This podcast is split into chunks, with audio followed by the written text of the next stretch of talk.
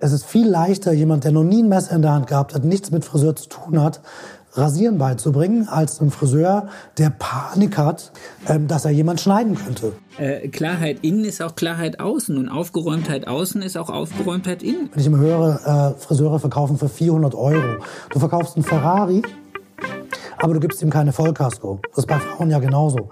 Verkaufst ihr einen Ferrari, gibst ihr aber keine Vollkasko dazu.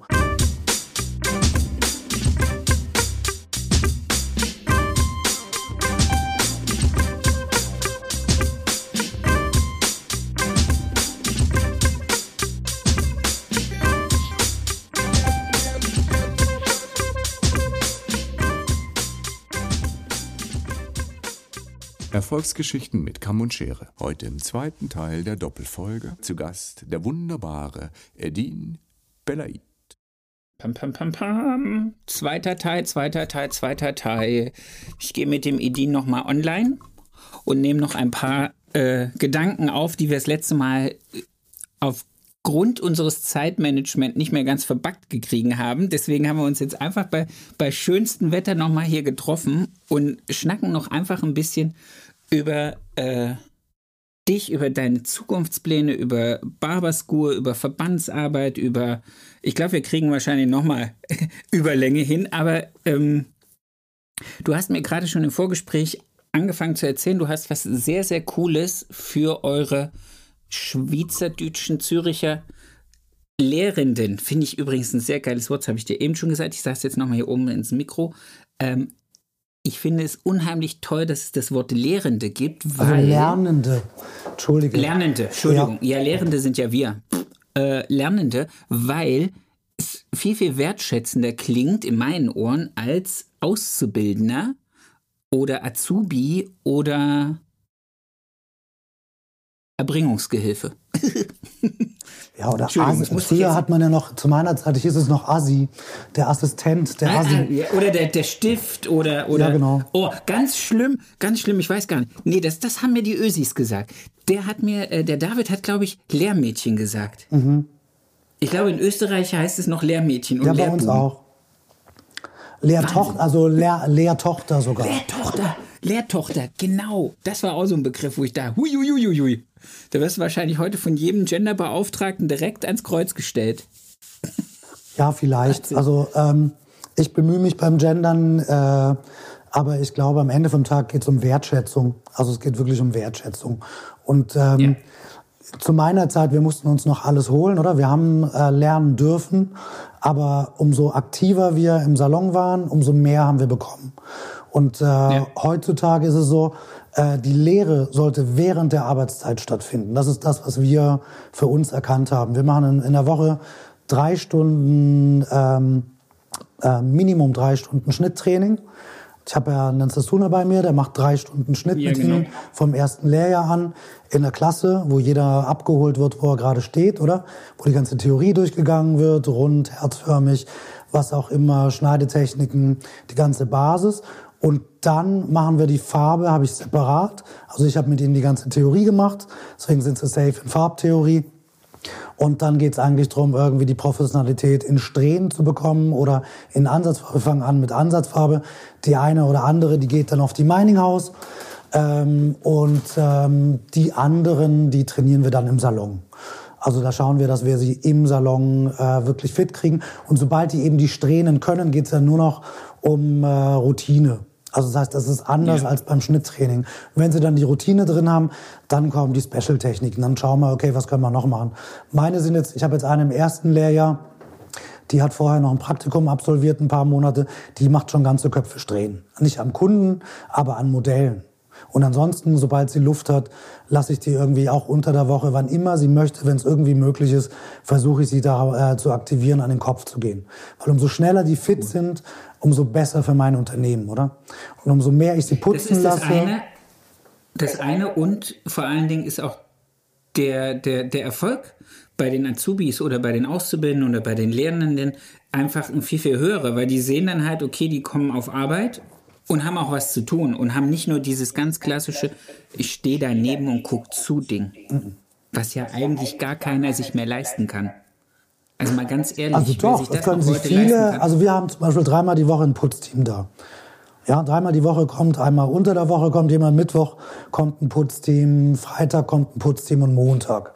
Montag wird der ganze ja. Salon von oben bis unten gemacht und abends, äh, ich glaube, die kommen so ab um halb acht, putzen die bis um elf und machen den ganzen Laden fit.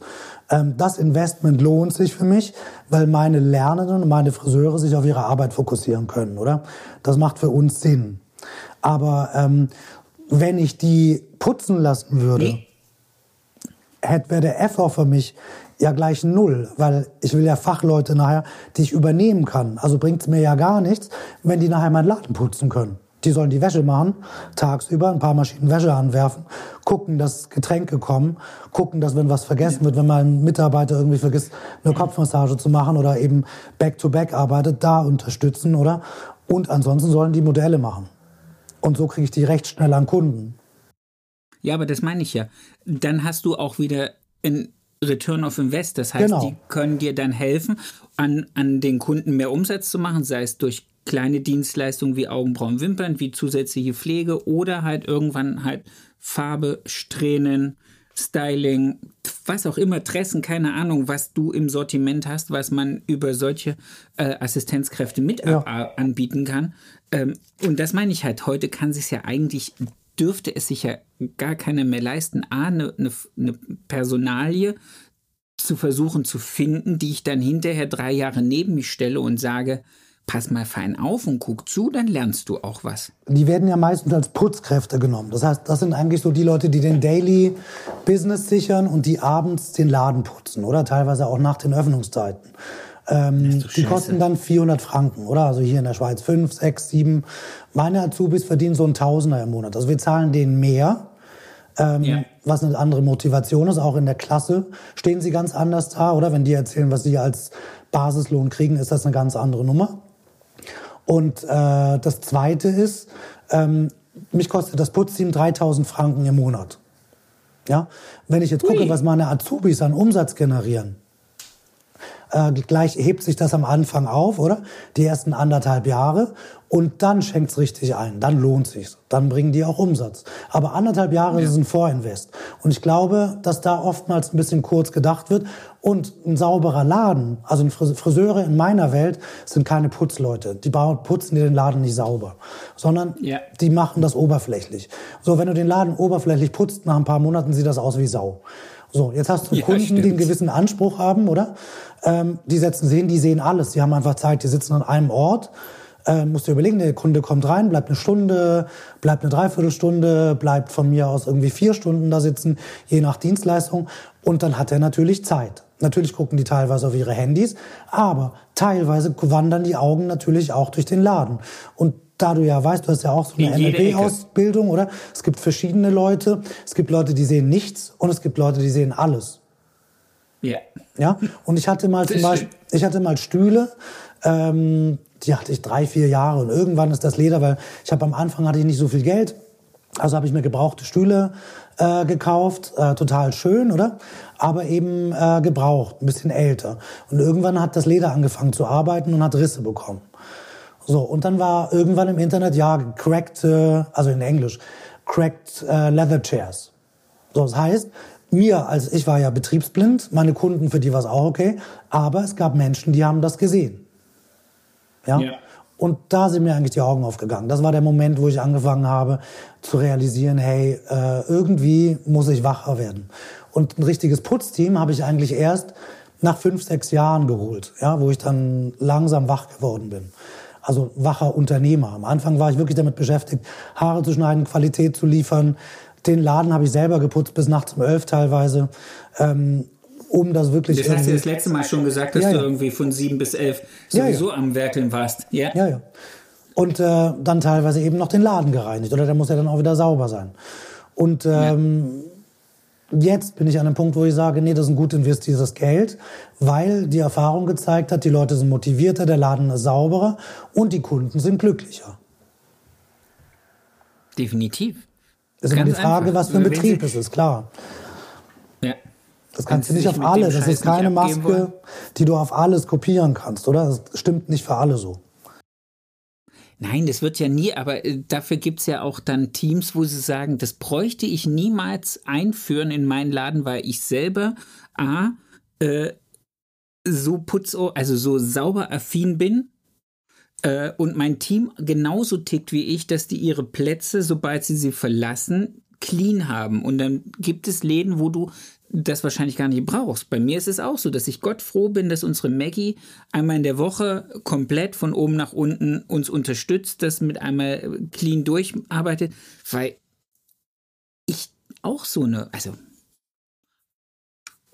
also mein Arbeitsplatz sieht man, wenn man in den Raum reinkommt. Mhm. Sagen wir es mal so. Aber zum Beispiel bei uns ist es dann gewesen die Fußleisten. Ja, ich habe so. Edelstahl-Fußleisten. Wenn du arbeitest oder wenn du da zwei, drei, Tage, zwei, drei Wochen nichts machst, oder hast du eine Schicht auf den Fußleisten. Staub, Haare, was auch immer. Welchem Friseur soll ich sagen, fest. bitte nimm mal einen Putzlappen, nimm mal die 170 Quadratmeter und mach mal alle Fußleisten? hä? Ich hätte, danke und tschüss. Ja, eben. Also, oder welchem Lehrling willst du das antun? Also, die Frage ist ja. immer, um was geht's genau, oder? Wir sind, der Laden ist einfach zu groß. Ja. Es ist einfach, äh, wir haben ja mehrere Filialen und auch da haben wir das so installiert, dass die Läden eigentlich immer sauber sind. Ähm, und das hat wirklich damit zu tun, äh, dass ich gemerkt habe, dass es Mitarbeiter auch nicht gerade motiviert, oder? Wenn sie da jetzt abends noch die Läden putzen müssen. Bei dir, du hast da deine Lösung gefunden. Wenn die gewissenhaft ist und das richtig poliert, wunderbar. Ist auch so. Also da, da ist das ganze Team Gott froh drüber, weil die um mich drumherum natürlich sich dann auch, ich als äh, Kopf im Laden lebe vor, was meine Werte sind und wo, wo unsere Priorisierung ist und wo unsere nicht so große Priorisierung ist. Und ich, wie gesagt, also wenn ich arbeite, dann liegt da meine Schere, dann liegt da der Föhn, dann muss ich fünfmal laufen, bis ich jede Bürste habe, weil es einfach in meinem Kopf dann irgendwie und dann bleibt das liegen, bis der nächste kommt und kurz davor räume ich es weg, damit es aufgeräumt ist und dann packe ich es wieder hin. Das ist dann einfach. Aber so hat auch, glaube ich, jeder seinen eigenen äh, Chaos-Stil in seinem Salon oder auch nicht Chaos-Stil. Ich habe auch einen guten Freund. Ich beneide den dafür. Ich finde das Wahnsinn. Der hat irgendwann mal zu mir gesagt, Judy, bei mir im Salon muss kein Angestellter weiter als drei Meter gehen, um zur nächsten Putzstation zu kommen. Hinter irgendwelchen Spiegeln, in irgendwelchen Schränken.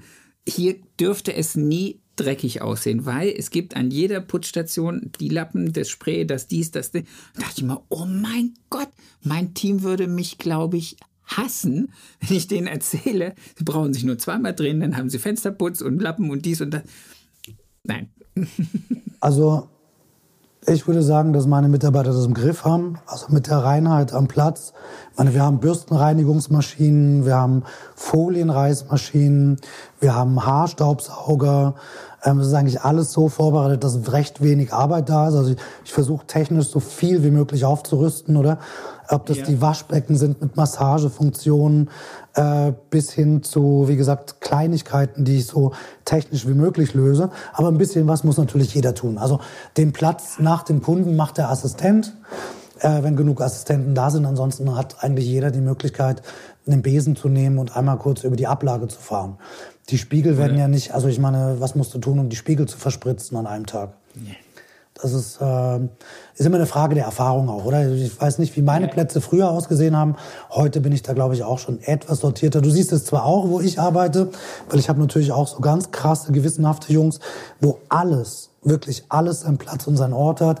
Ich habe schon eine kreative Ader, aber der Großteil vom Team ist eigentlich recht sortiert, weil sie einfach auch gemerkt haben, ähm, umso sortierter das ist, umso schneller sind sie auch, oder?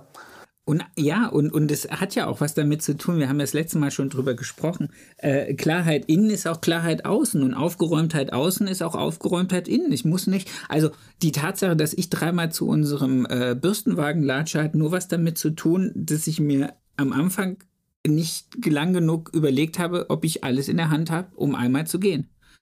Das ist ganz einfach. Es hat nichts damit zu tun, dass der Weg so weit ist oder ich irgendwie äh, es mir nicht merken kann. Es ist einfach, Nö. In dem Moment, wo ich das erste Mal laufe, hat es noch nicht die Priorität. Erst beim zweiten oder dritten Mal. ist halt einfach so. So, und dann hatten wir letztes Mal noch Füße, an. Ja? Nein, nach Wenn dir. mir die Füße wehtun. Dir tun die Füße weh. Nein, wenn ich von vielen laufen, dann äh, denke ich nach, okay, jetzt laufe ich nicht noch ein fünftes Mal. Eben. So meine ich das. Deswegen müssen die Sachen Was haben wir das letzte Mal vergessen? Wir haben vergessen die Barberschule. Genau, das habe ich Ähm, auf dem Zettel. Die habe ich seit 2015 und heute darf ich was announce, äh, äh, announcen, sagt man, oder? Man spricht doch immer so schön äh, halb Englisch. ähm, also heute darf ich was bekannt geben, aber ähm, das werde ich im Zuge der Barberschule nochmal ähm, erzählen. Ich habe äh, was ganz Tolles für die Lernenden in der Schweiz machen können, weil ich habe die Barberschule 2015 gegründet weil mein Problem im Salon war, ähm, ich habe keine Lernenden gefunden, also keine Lernenden gefunden, ich habe keine Barber gefunden. Also mussten wir Barbiere im Laden ausbilden. Wir haben dann angefangen, die Leute, die zu uns kommen, äh, die gern Barber werden wollten, die haben wir dann ausgebildet. Das bedeutet, ähm, ich habe so eine Sassoon-Affinität äh, und wir sind jetzt nicht der, also als ich angefangen habe, gab es da keine Vorbilder.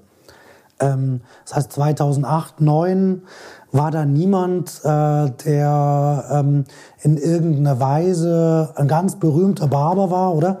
Äh, an den, den, an Das Herrenfach war doch auch, glaube ich, also ich, da haben wir das letzte Mal schon drüber gesprochen. Ähm, 2009, als ich den Laden aufgemacht hatte, hatte ich ja ursprünglich mal die Idee, auch einen reinen Herrensalon. Es war mal so eine ganz kurze Idee eines Konzeptstores. Und es war, bevor überhaupt Herren eine gewisse Relevanz wieder hatten. Also Herrenkunden waren so neben Kindern die, die mit abgearbeitet werden müssen, damit es irgendwie so, aber es gab kein Herrenfach mehr. Das war, glaube ich, bis 2008, 2009 komplett totgeritten. ja, ich hatte auch keine Und dann ist es Vorbilder. losgegangen. Also es gab niemand, an dem ich mich hätte orientieren können. Ich habe Sid Sutton in England noch gefunden irgendwie, das habe ich mir reingezogen. Äh, in Italien gab es noch ein paar, aber ähm, es war nicht auf dem Niveau, wo ich sagen würde, ähm, wo es heute teilweise ist. Oder heute Ja. gibt, sind die Techniken viel weiter entwickelt. Ich meine, damals wusste keiner, wie man Fade macht und jeder Friseur hat irgendwie die Hände äh, an den Kopf geworfen, wenn es geheißen hat, hier mit der Maschine arbeiten. Da war natürlich, oh nein, wir machen doch nichts mit Maschine. Wir machen alles nur mit Schere. Und ich bin ja auch diese, diese Art Friseur gewesen, habe aber dann recht schnell merken dürfen, dass gewisse Haarschnitte mit der Schere zwar umsetzbar sind, aber nicht unbedingt praktisch. Also ich kann auch ein Fade mit der Schere äh, am Kopf lang. Kriege ich hin. Kann das wirklich, habe ich äh, lang trainiert. Fand ich dann auch eine ganze Weile irgendwie recht cool. Muss aber sagen, das Ergebnis mit einer Maschine ist ein anderes. Also ich kann, krieg einen Fade hin, ähm, so, ich kann auch, äh, mag auch die, die Glattrasur mit dem Messer, kommt jetzt aber auch wieder auf den Hauttyp an. Also wenn du am Kopf rasierst, kann alles toll gehen, oder? Kannst aber auch jemand erwischen, der extrem empfindliche Haut hat oder der beim, beim Nachwuchs irgendwie kleine Pickelchen kriegt, was ein bisschen unsexy ist. Und äh, Also ich würde ich würd aussehen wie, wie ein geschlachtetes Schwein. kommt immer auf Also den Barbier an, aber auch da, ja, komplett. wenn du sofort reagierst, ist eben genau, bist du eben genau der Kunde, von dem ich spreche und da solltest du eben dann doch mit der Maschine arbeiten und dann braucht es eben Sachen wie eine Finale, also wie so ein, wie so ein Shaver, um eben diese Kürze hinzukriegen. Und das war mir damals, da hatte ich eben das Glück, ich konnte das alles irgendwie aufarbeiten, konnte das von der Pike auf lernen, ähm, aber wie gesagt, es gab keine Vorbilder. So haben wir das dann gemacht, haben im Laden angefangen, Leute auszubilden. Ähm, bin dann immer wieder nach England zu Sassoon, habe das ABC Männer gemacht, habe das dann darauf aufgebaut, aber auch Sassoon hat ja keine Maschinen benutzt. Also habe ich angefangen, das selber zu kombinieren. Also ich habe dann so meine eigene Technik entwickelt. Wie kriege ich die Head Shapes? Also zum Beispiel die Wirbel sind ja bei den Barbieren äh, früher immer abgeschnitten worden, auch heute teilweise noch, oder? Ähm, Kopfformen werden kaum beachtet. Es geht darum, dass es eben nachher langsam rauswächst. Äh, viele gehen einmal die Woche zum Barbier, oder? Damit es immer schön, die Seiten schön wegrasiert sind. Das sind alles Themen, die hatte man damals gar nicht auf dem Schirm, oder? Und äh, da bin ich dann reingewachsen und habe dann angefangen, durch die Trainings, die wir im Salon gegeben haben, externe Trainings zu geben. Also es gab dann immer mehr Leute, die Barber werden wollten, aber in der Schweiz wurde das Herrenfach abgeschafft. Es gab ein viertes Jahr für Herren. Das wurde aber, glaube ich, auch so 2008, 2009 abgeschafft. Gab ja kein Interesse. Also wollte ja niemand ein Jahr extra fürs Herrenfach, wer will das schon machen? Also Ich glaube, ich, ich, ich glaube, die ersten, die in dem Jahr oder das Jahr drauf kamen, 2010, 2011, sind, glaube ich, die Holländer gewesen, die Shorum Barber. Ja. Ja. Ich habe ja auch, die habe ich auch so. ein paar Mal getroffen. Das sind coole Jungs, die machen das auch gut. Die haben eben auch verschiedene Sachen miteinander kombiniert. Auch da gab es ja nur irgendwie, es gab keine Vorbilder. Es gab ja. nichts auf dem Markt. Es gab dann in Amerika irgendwie einen Trend, da kam ja dann diese großen Bärte oder so, aber auch da so richtig, wie pflegt man das, wie geht man damit um? Ähm, wir haben gar keine Produkte gefunden, wir mussten selber Produkte entwickeln. Ich habe damals dieses Traditional Zurich lanciert, ähm, was heutzutage eigentlich auch ein etablierter Brand ist bei uns in der Schweiz. Ich habe das noch nicht nach Deutschland gebracht, weil ich gar keine Zeit habe, mich jetzt um den Vertrieb zu kümmern, oder? Ähm, ich müsste da jetzt einen Vertriebler suchen, habe da jetzt jemand angestellt, der sich um all das kümmert, oder? Ähm, aber das war auch ein Prozess. Also damals gab es die Produkte nicht, heute steht das. Damals äh, gab es keine Barbiere, haben wir eigentlich die erste Barbierschule der Schweiz gegründet.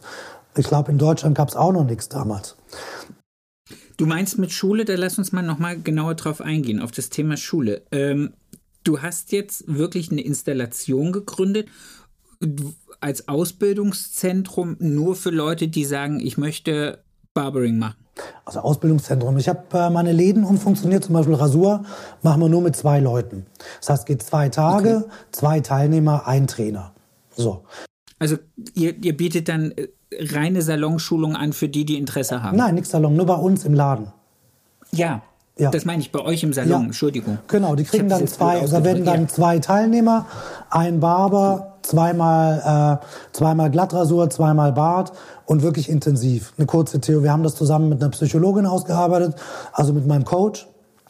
Haben geguckt, wie viel können die Leute überhaupt aufnehmen, haben unser ganzes System daran angepasst und haben dann eigentlich einen Kurs entwickelt. Dann habe ich Trainer ausgebildet, die dann auch mit Christine, mit meiner, äh, mit meinem Coach, das Ganze erarbeitet haben. Die hat das dann betreut, dass wir auch mal gucken, was passiert, wenn jemand ausschert. Und rasieren ist halt anders, oder? Glattrasur empfinde ich persönlich. Äh, es ist viel leichter, jemand, der noch nie ein Messer in der Hand gehabt hat, nichts mit Friseur zu tun hat, Rasieren beizubringen, als ein Friseur, der Panik hat, ähm, dass er jemand schneiden könnte. Das ist ja. wirklich verrückt. Woran liegt das? Die Angst, den Kunden zu verletzen. Die ist bei jemand, der nicht aus der Branche kommt, kleiner, ist so mein Eindruck, als bei einem Friseur. Kommt natürlich auch auf die Person an. Es gibt auch Friseure, die das extrem schnell annehmen. Und da ist eigentlich ein Thema, es geht nicht nur darum, den Leuten das irgendwie beizubringen, sondern ihnen klar zu machen, wenn sie das Messer richtig halten, können sie niemand verletzen. Und es geht also um viel mehr als nur, ich bringe dir jetzt irgendwie eine Technik bei, sondern es geht darum, mit den Persönlichkeiten zu arbeiten und zu gucken, wie kriege ich die Person dazu, angstfrei und sicher zu arbeiten. Und das ist das Spannende an der Rasur. Das ist beim Haare schneiden nicht ganz so extrem. Deswegen habe ich Kleingruppen gemacht für die Rasuren und für den ja. Bart, ähm, die sind natürlich viel teurer. Und du zahlst dann 1500 Franken für zwei Tage, hast aber eine 1 zu 1 Betreuung. Wenn du rauskommst, kannst du wirklich was.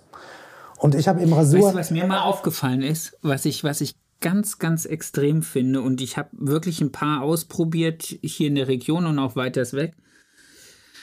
Wenn jemand Hektik und Unruhe ausstrahlt. Also am Kopf ist das schon scheiße, also beim Haare schneiden. Aber wenn du jemanden hast und du liegst da und ich habe ja nur einen Bart und ich habe nur die Kontur, die sozusagen dann sauber gemacht wird und du hast jemanden, der das ich weiß nicht, unruhig, dich unruhig im Gesicht anfasst oder zu hektisch oder zu, zu suchend oder zu, ah, der ich aus dem Stuhl hochspringen. Weißt du, wenn du über die Finger nicht merkst, dass der genau weiß, was er tut und deinen Kopf hin und her bewegt und einfach nur und du weg sein kannst, das ist eine Katastrophe. Da sitze ich da und dann habe ich da drunter Angst, dass mir der Hals aufgeschnitten wird, weil der Friseur einfach vielleicht auch zu, zu selbstsicher ist und zu das ist das, was man immer auch, wenn man. Aber das ist ja keine Selbstsicherheit, wenn du keine Technik hast. Was vermittelt denn Selbstsicherheit? Ja. Technik, Klarheit. Da arbeite ich so, da arbeite ich so, da arbeite ich so. Ich mache erst eine Seite fertig, genau. dann gehe ich zur nächsten. Und das hat damit zu tun, wie er es gelernt hat. Der hat wahrscheinlich von ja, jemand gelernt, der so gearbeitet hat. Und das ist das, was mir eben aufgefallen ist. Ich war in der London School of Barbering, ich war bei Sid Sutton, ich war bei ProRaso. Ich habe eigentlich so ziemlich jede Schule mitgenommen, die ich gefunden habe. Ich war in Amerika, ich war in, bei den Top Brands in England. Also ich habe nicht, ähm, hier in der Schweiz gehe ich gar nicht. Also weil das, äh, da war ich, habe mir das auch angeguckt, aber am Ende vom Tag orientiere ich mich bei den Leuten, die das schon Generationen machen. Also, du jetzt guckst, Trufford in Hill in, äh, in, in England, oder? In ja. London. Oder das sind ja Traditionshäuser, die zusammenarbeiten mit den Königshäusern. Und da habe ich mich orientiert. Das war das, was ich wissen wollte. Das war das, was ich sehen wollte. Ich wollte mich wirklich ähm, bei den Top of the Pops. In New York war ich bei, ah, die wurden von L'Oreal gekauft. Ich weiß gar nicht mehr, wie die heißen. Die haben auch eine Riesenkette aufgebaut. In Amerika haben dann verkauft an L'Oreal. Ähm, die habe ich mir angeguckt. The Art of Barbering hieß das, glaube ich. Nee, The Art of Shaving. Ähm, das Konzept habe ich mir angeguckt. Ich habe mir wirklich große Konzepte angeschaut über die Jahre, um zu gucken, was machen die, äh, was äh, hat Potenzial oder was ist erfolgreich. Zum Beispiel haben wir jetzt eingeführt, wir machen während der Bartpflege, wir haben ja auch, arbeiten ja auch mit Aveda. Ich habe jetzt die Aveda Gesichtspflege äh, installiert in die Bartpflege. Das heißt, viele Männer machen ja keine Gesichtspflege, keine Zeit, keinen Bock und sie haben es nicht von der Pike auf gelernt. Ich als Friseur bin da ein bisschen affiner, oder? Ich habe das Zeug bei mir rumliegen im Laden. Ich habe von Aveda über 300 Einzelprodukte. Also nutze ich natürlich auch äh, Gesichtspflege bei mir zu Hause. Ich mache mal ein Peeling, ich mache mal dies. Und ich habe einfach festgestellt, die Jungs machen es nicht. Also, wo kriegst du Gesichtspflege besser vermittelt an Leute, die es nicht kennen, als in einem Barbershop? Während der Rasur, yeah. während des Haarschnitts oder während der Gesichtspflege? Während so, jetzt habe ich den Bedarf festgestellt. aufgetragen. Ja. Genau, jetzt habe ich den Bedarf festgestellt, entwickle jetzt meine Gesichtslinie weiter, weil im Moment, also ich muss dazu sagen, ich habe sowieso, es ist immer die Frage, wie du Dinge vermittelst oder wie ich Dinge vermittle. Ja? Und wenn ich hinter dem stehe, was ich tue, dann ist es natürlich so, ähm, dass Menschen das verstehen und wollen. Ich habe jetzt in neun, also der wievielte ist heute? Der Heute ist der 14. Heute ist Valentinstag. Du der bist 14. mein Valentinstagsgeschenk. Ja, du, ich bin, ich bin äh, da raus. aber da raus. ich bin da raus. Ich habe Valentinstag äh, nice to have, aber aus dem Alter meine äh, meine Partnerin. Hast du keinen guten Freund, der Florist ist? Ja, doch, nebenan. Der macht das Geschäft seines Lebens. Aber ich glaube, meine Partnerin wollen sowas nicht. So, ähm, Jetzt nochmal zurück ähm, zu den Verkäufen. Heute ist der 14. Ja. Ich bin jetzt bei 3500 Franken Verkauf. Ähm, davon sind im Moment, je nachdem, wo ich meinen Fokus lege, oder? Davon sind im Moment, glaube ich, 70 Prozent Gesichtspflege. So, und jetzt muss mir nur, das zeige ich jetzt meinem Team, mein Team adaptiert das, dann setzen sie das um. Also das heißt, es geht nicht nur um Verkauf, sondern es geht darum, ich habe den Mitarbeitern das jetzt gegeben, die probieren das jetzt aus für sich, oder? Und wenn sie das gut finden, dann kauft der Kunde das auch. Das ist genauso wie Haare oder wenn ich immer höre, äh, Friseure verkaufen für 400 Euro. Du verkaufst einen Ferrari, aber du gibst ihm keine Vollkasko. Das ist bei Frauen ja genauso. Verkaufst ihr einen Ferrari, gibst ihr aber keine Vollkasko dazu. Verkauf äh, ist für mich Teil des, äh, der Dienstleistung. Verkauf ist für mich nichts Fremdes. Und wenn ich höre, dass Menschen darauf äh, stolz sind, dass sie 400, 500 Euro oder Franken Verkauf haben, dann frage ich mich immer, ja, aber äh, ist, wie geht das? Also das ist ja so, das ist ja so, äh, als ob du ihr sagst, du kriegst von mir nichts. Ich gebe dir nichts. Also, mein Chef hat das mal gemacht. Nur ich weiß du nicht. bettelst. Ha? Ich Bitte? will, dass du bettelst. Ja, eben. Mein Chef in, äh, in, im, am Kudamm, der von Aveda, hatten wir mal einen, einen, einen Leiter von, von, unserem Laden. Das war bevor ich irgendwie ja. die Filiale übernommen habe. Und der hat dann einfach morgens in den Laden gekommen, da waren alle Produkte weg. Und er so, wir alle völlig verzweifelt ins Büro gegangen gesagt, ja, das sind gar keine Produkte, das kann doch nicht sein. Dann sagt er zu mir, ja du, wenn ihr sowieso keine Produkte verkauft, dann müsst ihr sie ja auch nicht anwenden, weil euer Kunde kann sie zu Hause ja auch nicht anwenden. Hat er uns den ganzen Vormittag ohne Produkte gelassen. Am Nachmittag haben plötzlich alle verkauft wie die Weltmeister. Also man stelle sich vor, ich kaufe einen, du, jemand macht eine Balayage, oder? Ähm, mhm. Du siehst, die Haare sind schon ein bisschen trocken. Ja, dann steht sie vorne an der Kasse, was machst du denn dann? Dann sagst du ihr, hey, äh, schön, was du da, machen wir gleich den nächsten Termin oder ich empfehle dann und dann und dann schickst du sie raus. Also die Frage ist, wenn die Haare schon trocken waren, was passiert denn zu Hause mit den Haaren? Sie werden nur noch besser. Eben. Und ich finde, da muss man, muss man bei so Geschichten ansetzen. Das ist auch bei Gesichtspflege so. Weil mir viele sagen, ja, Männer und Gesichtspflege geht nicht. Haben wir diesen Monat revidiert. Stimmt nicht. Ähm, ist absolut möglich, irgendwie auch in dem Bereich seinen Service zu erweitern. Und ich habe einfach gemerkt, Kunden nehmen das dankend an, weil erstens sind sie nicht damit aufgewachsen, manchmal, oder? Und zweitens, äh, auch junge Männer wollen sich pflegen. Wenn du guckst, die jungen Männer sind viel affiner als die älteren. Und wenn Ja, sich jemand dafür definitiv. zu fein ist, ich meine, wir arbeiten mit Haut, Gesicht und Haaren und äh, ich finde, es geht um das Gesamte, oder? Und da kann man das auch wunderbar einbauen. Und da muss ich einfach sagen, das ist mir ein Anliegen, äh, zu sehen, dass unser Beruf noch viel mehr zu bieten hat und dass wir eigentlich noch viel mehr können und dass wir in unsere Abläufe noch viel mehr Dinge einbauen können. Und da geht es nicht darum, einfach nur Geld zu kloppen, sondern es geht darum, einen Mehrwert zu geben, oder? Und sich immer nach oben zu orientieren. Nach unten, ja, es gibt immer jemand, dem es schlechter geht. Es gibt immer jemand, der schlechter einfach. verkauft. Es gibt immer jemand, dem, äh, wo der Betrieb nicht läuft, oder? Aber sich nach oben zu orientieren, das ist für mich die große Kunst. Also, ähm, warum sollte ich mir denn zu fein sein, dem Kunden eine Gesichtspflege zu geben? Ja, aber nochmal, gerade in dem Moment, wo die sowieso, also wir machen keine Rasur bei uns im Laden, weil ich einfach, äh, ich kann es nicht gut, deswegen kann ich es nicht anbieten. Ah, komm zu mir, Und ich bringe dir das alles bei. Wir machen ein schönes. Wochenende und danach kannst du Wenn das. ich, wenn, wenn ich sowieso im September oben bin, äh, da bin, ist zwar noch ein bisschen hin, aber dann mache ich das. Ich mache dir eine äh, Challenge. Also ich challenge mich selber, indem ich sage, wir bilden dich aus und danach geht's. Das besprechen wir dann nochmal separat, in einem separaten Call. Das machen wir dann, das, das machen wir, genau. Aber äh, genau dieser Gedanke, du hast ein warmes Tuch, das wirkt ein, du hast eine schöne Rasiercreme, du hast ein Aftershave, du hast vielleicht noch ein Fluid. Warum dann nicht? Und du machst ja eh eine Gesichtsmassage, oder? Also es geht ja eh darum, dass du in irgendeiner Weise, dann ist es doch das Einfachste zu sagen, hier, übrigens, das war nicht nur für, für die Entspannung, sondern das macht auch Strahlen. Wir machen im Darmbereich machen wir auch. Handmassagen. Im Darmbereich ist halt das Thema, sie haben dann oft Make-up drauf, oder?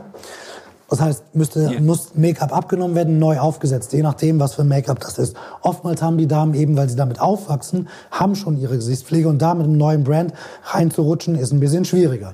Aber Damen haben andere Bedürfnisse, ähm, die abgeklopft werden können. Also wo, wo auch geguckt wird, wie kann ich den Service upgraden. Zum Beispiel, wir machen immer eine Kopfmassage vor jedem Haarschnitt, immer eine Handmassage bei jeder Haarfarbe, auf Wunsch, oder? Früher hatte ich noch ein Faxgerät hinten drin irgendwie, dass die Businessleute hinten ihre Faxe rauslassen konnten. Wir gucken immer, dass es noch einen Schritt weitergeht. Wir haben Cola, Apfelsaftschorle, Tee, äh, Latte Macchiato, Cappuccino, Espresso. Ähm, such's dir aus. We, we got it all, oder? Und es ist immer eine Frage, je nachdem, Warte, da muss ich dich was kurz fragen. Bietet ihr Alkohol an? ja klar, Okay. Ausschankgenehmigung, bang. Alkohol, Whisky, Bier, alles. Krass. Klar? Auf Preisliste oder dann Nein, äh, alles genauso wie. Kaffee free? Guck, ich muss dazu sagen, wir sind natürlich in der Preisklasse. Ich war mal in Paris, bei Alessandro de Paris. Da habe ich einen Weißwein genommen, irgendwie, den haben sie mir nachher in der Kasse verrechnet. Fand ich extrem asozial, ähm, weil in der Preisklasse, finde ich, muss das gegeben sein. Wenn das jetzt kein Rödere ist oder sonst irgendwas, ein Champagner, Sondergleichen, finde ich. Und selbst da, je nach Preisklasse, muss es inklusive sein. Und es geht nicht darum, sich zu besaufen, es geht darum zu tasten. Also wenn du bei uns einen Whisky kriegst, kriegst du so wenig, ähm, dass es ein Tasting ist. Wir füllen die Leute nicht ab. Ich will ja nicht, dass sie gegen den Nee. Baum fahren, wenn sie bei mir waren, oder? Aber äh, so wie eine Dame ihren äh, Prosecco kriegt, hat ein Mann auch einen Anspruch irgendwie auf äh, ein kleines Tasting. So, Ja. wo er, wir haben keinen Jack Daniels, sondern wir haben schon äh, Flaschen, wo die Flasche 100, 120 kostet. Aber das kann ich natürlich nicht so ausschenken wie einen günstigen Fusel. Und wie gesagt, das, hat, Nee, auch das immer mit, klar. hat auch immer mit der Preisklasse zu tun. Ja, und So. gerade im Herrenbereich ist dann wieder der Punkt, wo ich denke, ah, ist eigentlich auch schon.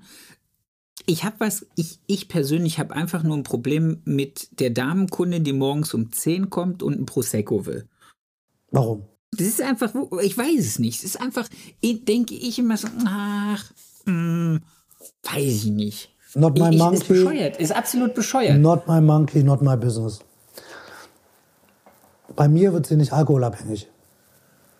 Nee. Das ist, und deswegen, wenn Sie das entspannt, wenn Sie das entspannt, ist das für mich alles legitim. Not my monkey, okay. not my business. Ich kümmere mich um die Sachen, auf die ich Einfluss habe. Aber wir haben wenig, die morgens um 10 Prosecco nehmen. Am Samstagmorgen mit der besten Freundin vielleicht. Ja. Und da habe ich kein Thema das ist mit. Wieder, das, das ist wieder was ganz anderes. Auf der anderen Seite ist es ganz lustig, weil zum Beispiel abends so ab 17 Uhr, äh, wenn ich mir jetzt vorstelle, das Konzept, was ich, mit, was ich dir erzählt hatte mit den Herren, äh, da würde automatisch Alle. anstatt Kaffee Bier angefragt werden alle, äh, und mittlerweile muss ich sagen, nicht alle. Also die Menschheit wird immer gesünder, habe ich den Eindruck. Und es gibt auch viele, die gar keinen Alkohol trinken oder wenig Alkohol trinken. Und du hast, und auch da glaube ich, ist es eine Frage der Gesellschaftsschicht, oder? Es geht so ein Stück weit drum, irgendwie, wer ist Kunde und was will die Kundschaft? Ja, ja. und bei uns besäuft sich eigentlich niemand wahllos. Also du hast immer wieder mal jemand dazwischen, der vielleicht ein bisschen mehr trinken möchte, aber das stoppen wir dann auch. Also es gibt ein Bier, es gibt ein Whisky und that's it. Ja. Denke ich auch. Also dann ist ja auch irgendwann mal Feierabend. Das ist, das ist, ist ja auch eine Kalkulationsfrage. Also wir sind jetzt bei, bei äh, würde sagen, wir sind im Moment der teuerste Barber in der Stadt, oder? Ähm, und da geht das auf. Aber wenn du dann irgendwie, also denke mal, wenn du einen Laden hast, der in einer mittleren Preisklasse ist und einen teuren Whisky ausschenkst und den gratis gibst oder selbst einen billigen Whisky und den gratis gibst und die Leute fangen an, sich daran zu gewöhnen und vielleicht zwei, drei, vier Bier zu trinken, ähm, dann hast du erstens die Leute bei dir als Social Club am Ende. Frage ist, ja. will ich das, will ich das nicht? Und dann kommt die Frage der Rentabilität. Rechnet sich das noch oder bleibt eigentlich gar nichts mehr übrig? Ja, genau. Ja, das Türkischer Tee, das geht, oder? Das darf auch jeder für sich selber entscheiden. Also das ist was, was ich jetzt irgendwie festgestellt habe. Unternehmertum ist jedem seine eigene Sache. Wenn er sich äh, in seinen eigenen Bankrott reinreiten möchte, darf er das gerne tun und er darf das auch sehen des Auges tun. Das ist mir dann auch egal. Lass uns mal ganz kurz, damit wir hier nicht komplett verdriften, ähm, Du hattest eben auch das Thema Verband in unserem Vorgespräch, weil das ja auch so ein bisschen auf die äh, Geschichte hinzielt, wo wir äh, mit deinem Announcen hinkommen. Nicht, dass wir es verschnacken und haben es dann irgendwie nicht. Egal, machen wir noch eine Runde. Du bist, du, genau, du bist in der Schweiz auch sehr aktiv in der Verbandsarbeit. Und ich finde es sehr, sehr lustig und sehr, sehr interessant, dass, dass gerade jemand wie du sich dafür stark macht, weil bei uns in Deutschland hat man das Gefühl, dass die Leute, die sich für, die sich für Verbandsarbeit stark machen, eher von der Branche belächelt werden. Und du bist ja nun mal keiner, den man belächelt. Und äh, ich hatte jetzt gestern erst die, äh, gestern erst die Anfrage, nämlich äh, von der Innung hier aus, äh, aus Baden-Württemberg, ähm, ob sie meine Plattform dafür benutzen können, eine Veranstaltung von sich äh, so ein bisschen zu pushen und zu promoten, wo ich gesagt habe, ich freue mich total, wenn es Innungen und Verbandsarbeit gibt, die, die, die nach vorne geht, weil ich finde immer noch, wir brauchen das. Ich bin ja auch bei uns in Ludwigsburg in der Innung aktiv. Ähm, erzähl mal ein bisschen was von, von deiner Arbeit in der Schweiz, äh, auch mit den Auszubildenden oder Lernenden und äh, was du da auch jetzt gerade Geiles an Land ziehen konntest. Also jetzt schlage ich die Bitte. Brücke, warum die Schule, warum die Story mit der genau. Schule. Äh, in der Schule habe ich dann angefangen, irgendwie Leute richtig, also ich habe schon früher ausgebildet, aber ich habe dann wirklich richtig gesehen, wie muss eine Ausbildung aufgebaut sein, dass sie erfolgreich ist. Also wie kriege ich Wissen an Lernende vermittelt, damit sie was damit anfangen können, ohne sie ähm, auf die Art, wie ich ausgebildet wurde. Wir wurden noch mit Peitsche ausgebildet, oder? Äh, friss oder stirb. Und ähm, ich habe einfach für mich erkannt, okay, es muss äh, so und so gestückelt sein, es muss so und so strukturiert sein, das ist der Aufbau, jeder Mensch braucht was anderes und so haben wir das dann irgendwie äh, auch in den Alltag übernommen, oder? Jetzt meine Verbandsarbeit. Ähm, ich bin, seitdem ich äh, den Laden habe im Verband, das hat folgenden Grund, die einzigen, die politisch Einfluss nehmen können in unserer Branche, ist, sind die Verbände. Alle anderen sind nette, bunte Vereine, wo sich alle treffen, wo man sich businessmäßig austauschen kann. Ist alles cool, finde ich alles in Ordnung. Aber am Ende politisch und ausbildungstechnisch sind die einzigen, die was bewegen können in meiner Welt. Ich weiß nicht, vielleicht hat jemand noch eine andere äh, Information, sind die Verbände. So. Ja. Und wenn so. wir diese Leute belächeln, die dort aktiv sind, belächeln wir unsere eigene Branche. Das heißt, in dem Moment, wo wir sagen, ja, die Verbände sind scheiße, dann geh rein und änder was. Wenn du denkst, die vertreten dich nicht gut und ich habe keine Zeit. Ich habe wirklich, ich bin, äh, ich bin Unternehmer, ich habe zwei Kinder, äh, ich habe eine Million Projekte, aber da, wo ich mich einbringen kann, da bringe ich mich ein. Und das hat wirklich damit zu tun, weil ich glaube, es ist wichtig, dass der Nachwuchs, den wir kriegen, dass der gut ausgebildet ist und da sind die Verbände eben wichtig. Und es ist wichtig, dass wir eine Stimme haben in Berlin und hier in der Schweiz, in Bern, äh, um politisch Einfluss zu nehmen. Um wirklich sagen zu können, okay, oder äh, um auch mit Gewerkschaften arbeiten zu können. Das sind doch die Sachen, um die es am Ende vom Tag geht. Und äh, ich finde, das ist so, ah ja, die Innung, ah ja, die Innung. Aber hey, Jungs und Mädels und äh, It's und Is, äh, bitte seht doch mal irgendwie, was es für eine Auswirkung hat, wenn wir nichts tun. Und auch die, die keine Zeit haben, bringt euch doch bitte ein, weil nur so kriegen wir die nächste Generation auf Spur und nur so kriegen wir die nächste Generation Friseure oder vielleicht auch die bestehende Generation Friseure politisch vertreten. Was Gehälter angeht, was Strukturen angeht, was Ausbildung angeht, das ist einfach das Wichtigste für mich. Also jetzt im, bin jetzt, werde jetzt 50, oder? Und ich habe jetzt einfach gemerkt, ähm, ich habe vorher ging es um mich, oder? Ich, ich, ich, ich muss nach vorne, ich muss rocken, ich muss, äh, muss äh, Dinge bewegen. Ich war alleine, oder? Ich bin allein durchgelatscht. Heutzutage ähm, sehe ich es eigentlich so, ähm, dass wir eine Gemeinschaft sind. Moment, das habe ich gerade was umgestellt hier. Hörst du mich? Ja, ich habe gerade Warte mal. Ja, das sind meine neuen Kopfhörer. I love it. Wenn du mich hörst, ist alles gut. Ist alles gut. Also, ähm, am Ende vom Tag geht es doch darum, irgendwie wirklich was, was zu hinterlassen. Und ich habe ja letztes Mal von diesem Artikel erzählt, also ohne dass ich das wirklich wollte, wo ähm, die New Clips geschrieben hat, ja, die Leute, die ihre Fußstapfen hinterlassen haben. Aber das habe ich ja nicht bewusst gemacht. Auch das jetzt, was ich mache für, für, für die Lernenden, ist ja nicht irgendwie, dass ich mir irgendwas davon erhoffe. Also es geht nicht drum, dass ich dann irgendwie nachher den Fame bekomme, oder? Ich bin halt, ja. ähm, ich glaube, ich will keine Bilder posten äh, und als Ambassador für eine Firma Wahl tätig sein. Ich glaube, ich kann diese Vernetzung zwischen Lernen äh, und ähm, dem Verband, also zwischen den Firmen und dem Verband spannen. Und deswegen habe ich jetzt mit der Firma Wahl Folgendes ausgehandelt. Ähm, habt auch, auch schon mit dem Verband gesprochen, die ÜKAS in der Schweiz, Zürich und Bär äh, und Kantons Schweiz. Nochmal, kannst du rausschneiden, geht das? Bin geholpert. Also deswegen habe ich mit äh, der Firma Wahl und dem Verband Folgendes ausgehandelt. Alle Lernenden im Kanton Zürich und im Kanton Schwyz bekommen jetzt äh, Wahlmaschinen. Das heißt, äh, die werden komplett ausgestattet, es gibt einen Wartungsvertrag, äh, um die Maschinen wird sich gekümmert. Die Lernenden lernen von vornherein, wie sie mit den Maschinen umgehen wie sie sie reinigen, weil ich glaube, das ist oft ein Thema. Oder Hygiene ist ja immer ähm, das große Thema. Keiner, jeder hat äh, so eine Maschine, aber die wenigsten wissen, schraube ich die jetzt auf, wie oft schraube ich die auf, wie reinige ich die. Und die Idee dahinter ist wirklich, den Lernenden von vornherein ein Hygieneverständnis zu vermitteln und den Umgang mit den Maschinen, weil in der Schweiz wird die Ausbildungsverordnung geändert. Die ÜKAs werden jetzt notenrelevant. Die Zwischenprüfung wird äh, abgeschafft. Das heißt, okay. UKAS heißt überbetriebliche Ausbildung in Deutschland. Und da war mir wichtig, dass alle die gleiche Basis kriegen. Dass nicht jeder von seinem Laden irgendeine Maschine mitnimmt, weil die sind ja teilweise nicht im Herrenfach tätig, oder? Aber sie werden jetzt lernen, wie man Fades schneidet und sie werden lernen, wie man Bärte macht. Und dafür ist einfach wichtig, dass sie alle die gleiche Foundation haben, die gleiche Basis.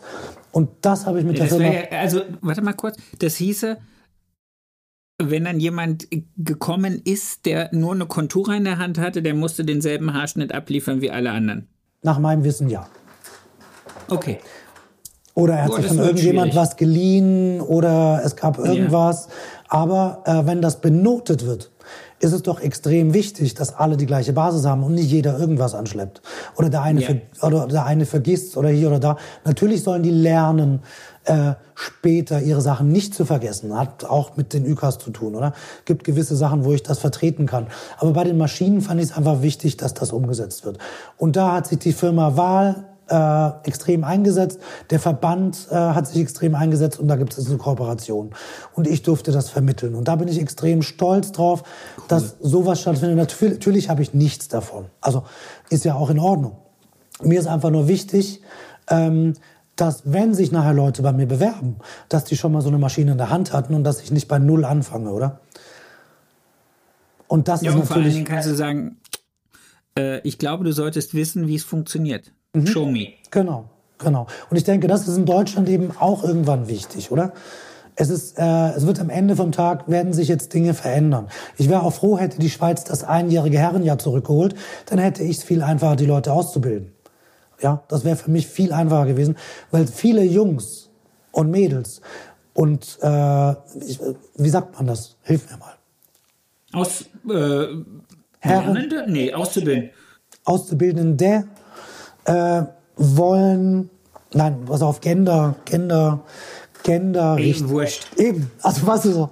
Also viele, viele äh, Auszubildende wollen Ja. gerne ähm, Barber werden, müssen dann aber die komplette Ausbildung machen. Drei Jahre. Ja. Was für ein Irrsinn. Für jemand, der sich null für das Zeug interessiert, oder? Der überhaupt nicht wissen will, wie er was Strähnen macht. Ist ja auch uninteressant für ihn. Es sei denn, wir haben hier zum Beispiel, wir haben ja seit 2008, mal letztes Mal kurz erwähnt, Spezialisierung. Ich kann dann einen Koloristen holen, der dann die Strähnen macht, oder? Das muss mein Barber nicht machen. Es gibt welche, Nee. die haben, können eine Farbe auftragen. Aber selbst das äh, ist okay. Man muss die Farbbasis kennen. Aber wie viele Herren wenn ich jetzt von 7% Herren rede, die eine Bartfarbe oder eine Farbe machen, ist das schon der obere, im Moment die obere Grenze. Kann sein, dass sich das nochmal ändert. Aber es ist nicht wirklich relevant. Für mich ist viel relevanter, dass jemand versteht, was er tut, dass er die Formen kennt, dass er die Beratung checkt, dass er versteht, wie muss er den Herrn beraten, dass er, die, dass er mal ganz klar hat, was macht denn der morgens? Was muss denn der benutzen irgendwie im Lauf vom Tag? Was braucht er für eine Frisur, wenn er nichts macht? Was braucht er für eine Frisur, wenn er was macht? Ähm, das ist mir viel wichtiger, dass er das alles abklopfen kann, als dass er irgendwie alles kann, oder? Noch Strähnen, noch Farbe, Aber noch da sage ich dir jetzt, da, da sage ich dir jetzt die traurige Wahrheit des deutschen Friseurhandwerks. Ähm, das wird in Deutschland nicht passieren, weil man nämlich ja die Lehrhoheit über, die, über das gesamte Berufsfeld hat. In den Innungen und Verbänden und auch in den Prüfungskommissionen.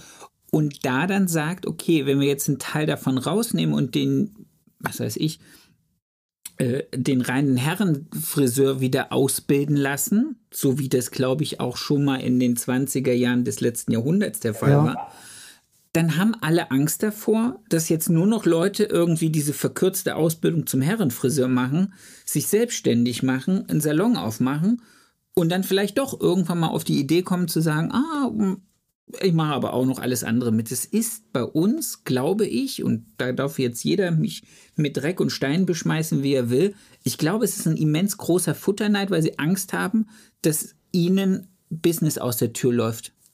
Und da Das haben wir das letzte Mal ja drüber gesprochen, dass du gesagt hast, in der Schweiz gibt es das alles Ja, aber auch in Deutschland, es ist, es ist wie Digitalisierung. Du kannst es Ja. nicht aufhalten. Die können sich jetzt noch wehren, 10 Jahre, 15 Jahre können die sich daran noch festhalten, aber es muss Optionen geben. Es wird sich verändern, ob die das wollen oder nicht. Und irgendwann sind die Leute auch ausgestorben. Und dann kommen andere. natürlich. weißt du, also dieses Festhalten an dem, an dem, ich meine, wenn ich jetzt zum Beispiel in der IT bin, ja, dann brauche ich keinen Meister obwohl ich auch, weiß Gott, was alles anstellen könnte, kaputt machen kann, hier, da, dort Menschen bei, bei Leib und Leben schaden kann. Irgendwie, es wird sich verändern. Wenn nicht heute, dann morgen, wenn nicht morgen, dann übermorgen, das ist nicht mehr aufzuhalten. Es wird diese Ja. Spezialisierungen geben. Ob, die, ob das die Branche will oder nicht, es ist nicht mehr aufzuhalten. Es wird Leute geben, die werden nur Extensions machen. Die gibt's heute schon. Das kannst du Ja, nicht natürlich. aufhalten. Das kannst du auch nicht absichern mit, du musst Friseur lernen. Wenn jemand in Extensions stark ist und den ganzen Tag Ex- Extensions machen wird, wird er mehr umsetzen, als jeder Friseur jemals umsetzen kann. Ja, klar. Punkt. Und äh, es gibt Läden, die spezialisieren sich auf Balayage. Das ist eine Farbbehandlung, aber es wird Läden geben, die werden sich auf Extensions spezialisieren. So, was will denn der Verband oder was will denn irgendjemand gegen so einen Laden tun? Wenn es noch ums Einschneiden Ahnung, geht. Wenn du dann keine, ich- ja, aber selbst nur. dann, das ist ja kein klassischer Friseurladen mehr. Wenn du keine Farbbehandlung machst. Damit wären die raus. Da ist nur noch keiner drauf gekommen. Aber das wird kommen. Und diese Entwicklung wird es geben. Und da können die sich mit Händen und Füßen wehren. Am Ende vom Tag wird das alles irgendwann mal kippen und es wird sich verändern. Vielleicht nicht so, aber so. In irgendeiner Form. Es ist ja jetzt schon, hat sich ja jetzt schon verändert. Und es wird sich weiter verändern, weil gewisse Prozesse kannst du nicht aufhalten. Egal, wie sehr äh, Menschen versuchen, was dagegen zu tun. Wenn du mal guckst, es gibt jetzt verschiedene Konzepte, oder? Ähm, teilweise kannst du Stühle mieten. Da ist dann ein Meister dort, hier da dort. Damit ist das ganze Ding schon ausgehebelt. Da sind dann, es gibt in Berlin Läden, da sind, sind dann zwei, drei Meister am Arbeiten. Die haben die, äh, die Hoheit dort, oder? Und im Endeffekt haben sieben, acht, neun Leute, ehemalige Sasuna, ich kenne Leute, die dort arbeiten, Ihr äh, haben dann da, unter ihrem Stuhl. haben dann ihre Stühle da gemietet. So, was willst du dagegen tun? So, damit ist das ganze Ding ausgehebelt. Du musst keinen Meister mehr mieten. Es gibt Menschen, die haben einfach keinen Bock mehr auf so ein System. Ob das jetzt für jeden das Richtige ist, für mich ist es nicht das Richtige, weil die Leute sind dann natürlich auch ein Stück weit auf sich selbst angewiesen. Das heißt, es sind nicht alle profitabel und manche Leute haut es dann einfach weg. Das heißt, wenn was kommt, Ja, aber da ist, glaube ich, auch, da ist, glaube ich, auch die, diese, diese äh, etwas liberalere Gedanke in der Schweiz, nochmal zu sagen, okay, probier's, wenn du auf die Fresse fliegst, ist halt dein Problem. Ja, das, das ist hier nicht Ah, so. also in der Schweiz, du hast sechs Monate Kaution, die du entrichten musst. So, da geht's schon mal los. Es gibt finanzielle Hürden. Die sind so groß, ja, dass du dir erstmal überlegen musst, irgendwie habe ich überhaupt die, das Kapital. Wenn du keine 100.000 hast oder 150.000, brauchst du gar nicht drüber Brauchst nicht brauchst du gar nicht anfangen. Und dann musst du noch irgendwie Ja. für sechs Monate irgendwie am besten noch Reserven haben. So, und wenn du das dann hast, dann musst du noch die richtige Idee gehabt haben. Und wenn du die nicht hattest, dann bist du nachher wieder auf dem Weg nach Hause. Weißt du, wie viele Leute aus international schon versucht haben, hier Fuß zu fassen, große Ketten und auf die Nase gefallen sind? Weil die Schweizer auch ein spezielles Publikum sind. Also ganz so einfach ist es auch nicht. Und das ist eben auch das, d- Es war gar nicht, es ging jetzt gar nicht um einfach oder nicht einfach. Es ging einfach nur darum zu sagen, okay, äh, wie tickt der Markt in der Schweiz vielleicht auch anders? Mhm. Macht es dir einfacher oder schwerer? Das, das ist völlig dahingestellt. Same, same, du but musst im different. Also es sind, es sind ja, die gleichen. auf den Markt einstellen. Ja, es sind die gleichen Hürden wie überall. Also auch in Spanien oder so kannst du einen Laden aufmachen. Du kannst auch in Mailand einen Laden aufmachen. Ähm, es ist alles möglich. Es gibt überall extrem rentable Läden. Aber es muss einfach das Gesamtpaket stimmen. Und ähm, hier ist es halt schon auch ein spezieller Markt. Also die Leute wollen dann, wenn, dann totale Qualität. Irgendwas muss dich abheben. Du kannst nicht sein wie alle. Und ähm, also das ist halt irgendwie, glaube ich, auch in Berlin so. Wenn ich jetzt morgen in Berlin, ich habe jetzt ein paar Mal drüber nachgedacht. Äh, ich habe eine Tochter in Berlin, habe mir echt mal überlegt, irgendwie so ein Teil in Berlin, ein Teil hier, vielleicht einen Laden dort noch machen. Ähm, aber ähm, mich reizt Berlin nur am Kudamm. Das wäre so das Einzige, was mich eigentlich noch reizen würde. Finde so Friedrichstraße und so ist mir alles noch zu fremd, weißt du? Also ist cool. Ich war ja auch dort. Aber überzeugt mich nicht wirklich. Und ich hätte den Kudamm noch cool gefunden. Aber am Ende vom Tag muss ich sagen, ich bin hier eigentlich zufrieden und warum soll ich mir noch mehr Stress ans Bein binden? Ähm, ich habe so schon gut zu tun, oder? Aber trotzdem, es geht auch in Deutschland. Ich glaube, auch in Deutschland kannst du Konzepte machen. Ich habe zum Beispiel kenne Leute, die waren da in der Geschäftsführung sechs Jahre, oder? Die konnten einen Laden aufmachen mit einer Ausnahmebewilligung, bang, ganz normal. Muss dann halt sechs Jahre Geschäftsführung gemacht haben. Geht auch. Also das ist ja schon ausgehöhlt. Es ist ja schon, Ja. es ist ja schon auf dem Weg dahin, dass es irgendwann mal kippen wird. Deswegen sage ich, das ist wie Digitalisierung, das kannst du nicht mehr aufhalten. Nee. Und es wird auch in der Ausbildung sich was, was ändern. Ich gehe davon aus, dass das ähnlich wie das hier bei der Automobilindustrie ist, dass die Branchen, also die, die, die, die Firmen an die Universitäten gehen und äh, Stipendiate ausschreiben. Und ich gehe davon aus, dass auch, auch wenn es lange nicht gewollt wird, dass Firmen anbieten werden, verschiedenste Ebenen dieses Berufes in verschiedenst langen Zeiten ähm, als Ausbildung anzubieten. Und da wird es auch hingehen, weil der einen Seite werden sich Betriebe Auszubildende nicht mehr leisten können, weil auch da wird es hoffentlich in den nächsten Jahren einfach diesen Sprung nach oben gehen, weil sonst würden wir gar keinen mehr finden, zumindest in Deutschland, der das noch lernen möchte. Und dann ist es einfach so, dann wird die Industrie kommen und sagen, okay, Ausbildung kostet ab sofort das und das und dafür bist du in einem halben, dreiviertel, drei, anderthalb Jahren auf dem Level und dann Attacke los. Ist eben auch nicht so einfach, weil wenn du sagst, du bist in anderthalb Jahren auf dem Level, jeder Azubi ist anders. Und, ähm, ja, natürlich, und da kannst aber, du, also deswegen, also, was anderes, wenn du ich, ja, ich bin bei dir. Es wird sich verändern, aber ich glaube, der Weg geht über die Verbände.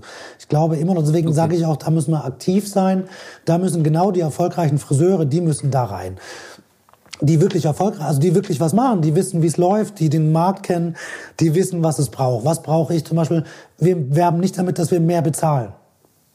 Wir werben nicht mhm. damit, äh, dass wir äh, Wunder die besten Ausbilder sind, sondern es steht der Tropfen hüllt den Stein. Die Leute unterhalten sich und es landet bei den richtigen Leuten, oder?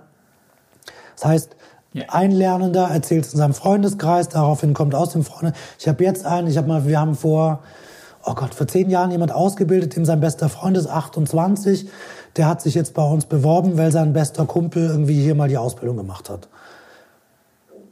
Dann habe ich eine Mit andere. 28. Ja, ja, wir nehmen auch äh, die andere, der andere Lernende ist 21. Nein, das ist cool, aber, aber in dem Alter dann nochmal irgendwie zu sagen, okay, ich habe schon ein Studium oder eine Ausbildung gemacht und ich bin nicht glücklich. Und dann zu sagen, ich werde Friseur, weil das ist ja wirklich was, wenn der jetzt mit 28 sagt, er will Friseur werden, dann ist der Friseur den Rest seines Lebens, weil das ist dann einer, der weiß, das ist sein Job. Wir klopfen das eben vorher alles mit meinem Coach ab und mit äh, meiner Geschäftsführerin. Wir setzen uns das hin, dann reden wir mit den Leuten wirklich. Und selbst da, wenn wir da durchfiltern, ich würde sagen, fallen immer noch 40 Prozent raus, weil sie sich den Job gar nicht so vorstellen, wie er ist. Ja, in manchen Läden kannst du chillen, kannst dich ein bisschen verstecken. Bei uns wirst du ja. wirklich gefördert und gefordert. Und dann, Schön durch den Laden gewetzt. Ja, also du darfst am ersten Tag stellen wir dich hin, geben dir eine Schere und sagen hier eine Linie, bang, oder? Nicht irgendwie hier, äh, jetzt zeigen wir dir erstmal, vielleicht machen noch schnell Wäsche, aber dann geht's erstmal an den Kopf. Dann kommt Föhn. Äh, wir schicken alle zum Lehrlingsfrisieren. Mein Anspruch ist ein ausgezeichnet. Erreichen wir meistens nicht immer, oder? Äh, ich glaube, das sind 20 Prozent aller Lernenden im Kanton, die ihn ausgezeichnet kriegen. Da will ich definitiv hin. Also sie sollten dann auch föhnen können. Äh, im, oh, warte mal, wann ist das? äh, August geht die Lehre los, September, Oktober. Im Oktober, im November ist das Lehrlingsfrisieren, Oktober. Und bis dahin müssen die dann fit sein und müssen föhnen können. So, das heißt, die trainieren dann everyday föhnen, solange bis sie es können. Und das ist einfach der Anspruch. Und wenn du das machst, dann hast du natürlich einige, die sich vorgestellt haben, du seid äh, ein easy life, oder? Und wenn ja. du dann plötzlich irgendwie gefördert wirst und sagst, bis dann und dann musst du das und das können und dann stehst du auf der Bühne. Und tschüss. Ja, da trennt sich die Spreu vom Weizen. Also, da siehst du ziemlich schnell, wo stehst du. Und deswegen bin ich sehr dankbar für Dinge wie das Lehrlingsfrisieren, wo man einfach wirklich die jungen Leute auch hinfördern kann und gucken kann. Es ist eine Vorbereitung auf die Zwischenprüfung gewesen bis jetzt, die es ja jetzt bald nicht mehr gibt.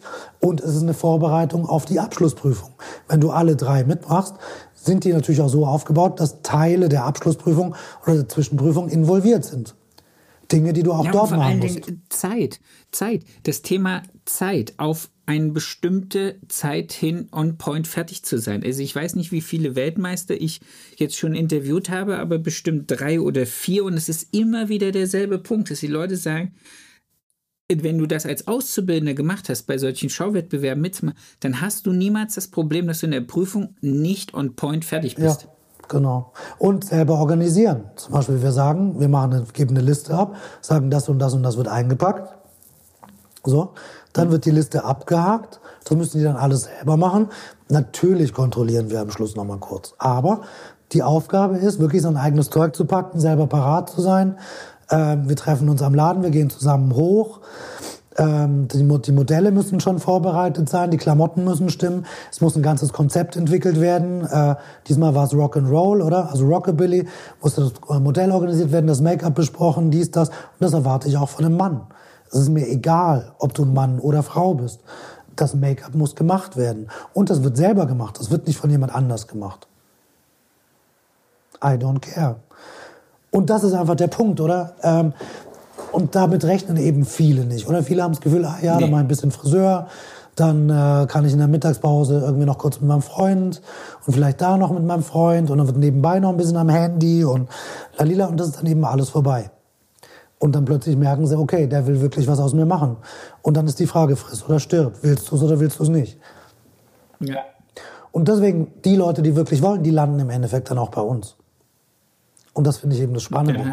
Dass es gar nicht darum geht, irgendwie nur noch Präsenz und nur noch, ja, wir suchen und ja, wir geben und wir geben und wir geben, sondern äh, wenn du es ein paar Jahre gut machst, genauso wie mit Mitarbeitern, wenn du es ein paar Jahre gut machst, du musst einfach ein paar Jahre konstant gut sein. Du darfst Fehler machen, also nochmal zurück zu mir, nicht du, sondern ich. Ich ja. darf Fehler machen. Ich habe meine Fehler gemacht mit Azubis genauso wie mit Mitarbeitern. Das, was jetzt hier steht, das ist nicht entstanden aus, äh, das hat nicht perfekt angefangen, sondern ich habe viele Fehler gemacht. Ich musste viele Fehler machen, um das jetzt so weit zu haben. Und es geht immer noch weiter, es geht immer noch perfekter, oder? Aber ich würde sagen, im Moment sind wir einer der besten, wenn nicht der beste Arbeitgeber. Das ist unser Anspruch. Wir sind einer der besten, wenn nicht der beste Ausbildungsbetrieb. Und mein Ziel ist, der beste Arbeitgeber und der beste Ausbildungsbetrieb zu werden. Und dafür brauche ich. Geil. Ja, aber das ist auch wichtig. Ich meine, der Anspruch muss doch sein, dass die Mitarbeiter es geil finden. Dann finden es die Kunden ja auch geil. Es muss, der Anspruch muss doch sein, dass die Lernenden es geil finden. Erst dann finden die, äh, ja, wie soll ich sagen, erst dann finden andere Lernende es geil, die Friseure finden es geil, die Kunden finden es geil. Weil sie sehen, okay, hier läuft niemand mit einem langen Gesicht rum, ist unglücklich, dass er jeden Morgen zur Arbeit muss. Sondern die Leute sind happy. Und da geht's um Gehalt ich denke, im Moment zahlen wir die stärksten Gehälter in der Stadt. Da geht es um, äh, um Wertschätzung. Ich glaube, im Moment geben wir den Leuten die besten Aufstiegschancen. Du kannst vom normalen Mitarbeiter bis zum äh, Trainer, bis zum Salonleiter, bis zum Trainer in der Schule, äh, bis zu, ja, vielleicht irgendwann mal irgendwie meine Stelle noch. Ähm, aber was ja nicht schlecht wäre, dann hätte ich noch ein bisschen weniger, könnte mich um andere Sachen wieder kümmern. Ähm, aber am Ende vom Tag muss ich sagen, irgendwie das muss doch der Anspruch sein, wenn du so einen Betrieb hast, in der Größe. Ja. Also für mich. Ja, aber da sind wir wieder, ja, aber da sind wir wieder an dem Punkt, warum du da bist, wo du bist und viele andere nicht da sind und auch da nicht hinkommen werden. Also sie wollen, aber das ist ja wieder eine Frage des Wollens. Also was willst du im Leben, oder? Äh, ich habe da nie drüber nachgedacht. Das entwickelt sich ja aus der, ich habe kein, weißt du, viele sagen, ja, du musst dir ein Riesenziel setzen und dann musst du genau dieses Ziel und dann musst du eine Collage an den Kühlschrank machen und du musst genau wissen wie und bah, am Arsch. Also kannst du so machen, kannst du so machen. Aber meine Collage würde wahrscheinlich jede Woche anders. Meine Collage wäre jede Woche anders, weil äh, es kann sich jede Woche, also wir, ich habe jetzt schon wieder von dem letzten Telefonat, was wir hatten, bis zu diesem Telefonat ähm, hat sich schon wieder was verändert. Und äh, ich müsste jetzt mal eine Collage anpassen. Aber ich finde, so wie du dich an den Markt anpassen musst und an die Kundschaft, so müssen, müssen sich auch, also so dürfen sich auch meine Träume anpassen. Ja, Lebensziele und Lebenswege. Und manche Sachen schmeißt man halt nach zweimal drüber schlafen einfach auch wieder in die Tonne und denkt sich, okay, ja, wenn, ich, wenn, mir morgen beide Beine fehlen, dann brauche ich ein neues Ziel. Also ich werde dann nicht sagen, okay, das war's, sondern äh, dann werde ich mir überlegen, was ich, ich hoffe, es wird nie passieren, aber es ist mal ein krasses Beispiel. Aber ich glaube, äh, dann braucht es einfach neue Wege, neue Ziele. Dann werde ich andere Aufgaben machen müssen. Ja. Ja. Und äh, das ist immer in meiner Überlegung mit drin. Also es kann sich jeden Tag alles irgendwie ändern.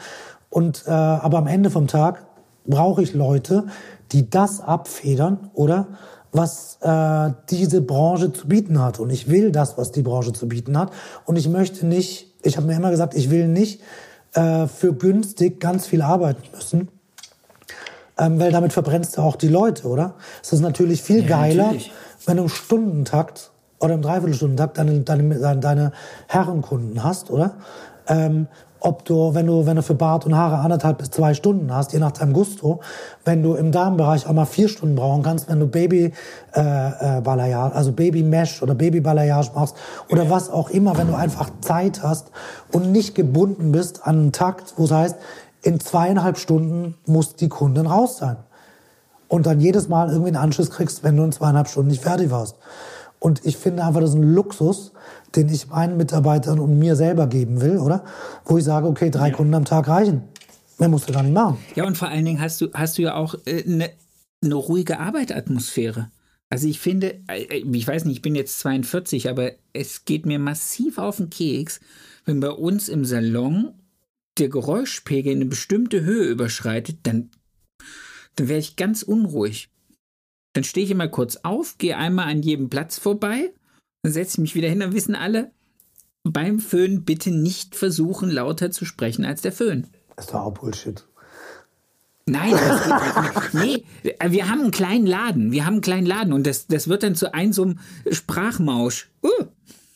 Ja, yeah, mein neues Headset, weißt du, ich habe mir doch jetzt statt einem Apple, weil ich immer das Gefühl hatte, diese Pros hallen so, habe ich mir jetzt dieses Sony Schlag mich tot gekauft. Die sind genauso beschissen. Die sitzen einfach nur noch schlechter im Ohr. Die alten Apple-Kopfhörer waren die besten. Die an der weißen Schnur? Die ganz, nein, nein, die davor, die danach. Schon die Bluetooth. Aber die ganz normalen, die waren am besten. Dieses ganze Pro-Zeugs, das, da hast du immer die Hintergrundgeräusche. Vielleicht stelle ich auch irgendwas falsch ein. Aber ich habe das Gefühl, das liegt echt an den Kopfhörern. Ich bin nicht schuld. Es ist der Kopfhörer. Der Kunde war einfach schuld. Der Kunde war scheiße. Ja, genau. Edin, das war sehr amüsant und es war schon wieder über eine Stunde. Ja, ja, wir lassen das jetzt. Zu telefonieren ist einfach bam. Tut mir leid. Ich freue mich so, wenn ich in, ich freue mich, nein, das ist super. Ich wirklich, ich freue mich richtig drauf. Ich freue mich drauf, einfach äh, ein bisschen Zeit in Zürich mit dir verbringen zu können. Aber pass auf, ich habe wirklich eine Idee für dich. Und zwar hätte ich dich gerne, ich muss das mit den Jungs besprechen, wie wir das machen. Ich nehme dich in einen von diesen Kursen rein. Du darfst zwei Tage lang Barber machen kriegst eine Zweitagesausbildung im Wert von 1,5, oder? Und dann will ich mit dir ein Gespräch. Also ich habe, guck mal, ich habe so viele Seminare in meinem Leben besucht. Ich habe so viel Bullshit erlebt.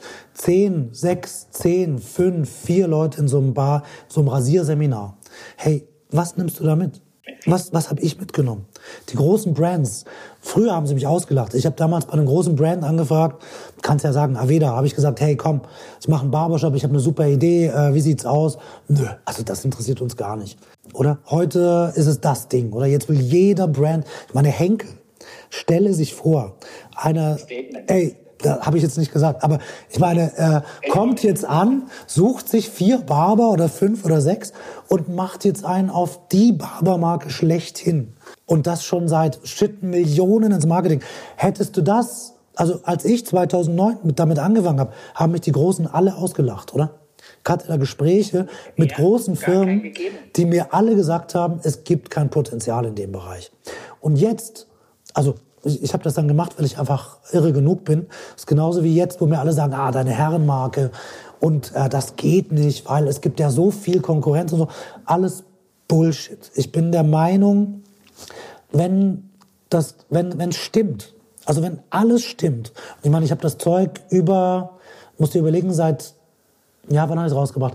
2013 habe ich es noch in Flaschen im Laden ausgeschenkt. Also wir hatten noch nicht mal Verpackung. Habe das Zeug aus dem Kanister in eine Literflasche und aus einer Literflasche in 50 Milliliter Fläschchen. Döschen, Bartöl, ganz unvorstellbar. Ähm, wir haben schon geguckt, dass, nein, wirklich, es ist, irgendwann war einer von der Kontrolle da und hat gesagt, hey, das kannst du nicht machen, gell? Also, war ein Kunde von mir. Gesagt, wir müssen das sofort ändern. Dann haben wir angefangen, das alles zu professionalisieren. Aber am Anfang, ey, es war wirklich, äh, wilder Westen. Und so nach einem halben Jahr haben wir dann wirklich angefangen, das zu professionalisieren. Und das Zeug ist so gut, dass ich einfach sage, ähm, es ist mir egal, was auf dem Markt ist. Ich habe auch schon die nächsten Ideen, für die hast du ja schon gehört, für die nächsten Produkte. Und ähm, es ist mir auch egal, was Leute sagen, es geht nicht, gibt's nicht, oder? Oder irgendwie plötzlich kam einer, der es nicht wusste. Nee, sondern mein Bauchgefühl, und mein Bauchgefühl war schon immer gut, sagt mir, Edin, richtiger Track, du musst es einfach nur noch besser machen. So, jetzt bin ich gerade dran, das Zeug noch besser zu machen. Es ist schon super, Aber ich glaube, dass eben die großen Firmen, da, da geht man ins Labor, ja, die sagen dann, ja, äh, was hättest du gern? Ja, Bartöl, okay, welchen Duft? Bang, fertig, oder? Äh, ich will einen Haarwachs, äh, ja, soll matt sein, okay, bang, fertig. Und dieses Ausprobieren, dieses, ich meine, wir haben das Zeug teilweise 50, 60, 70 Tests gemacht. Jeder Test 150 Franken. Das war für mich damals ein Vermögen. Also ich bin arm geworden an dem Scheiß ähm, bis es dann so war, wie ich mir das vorstelle, oder?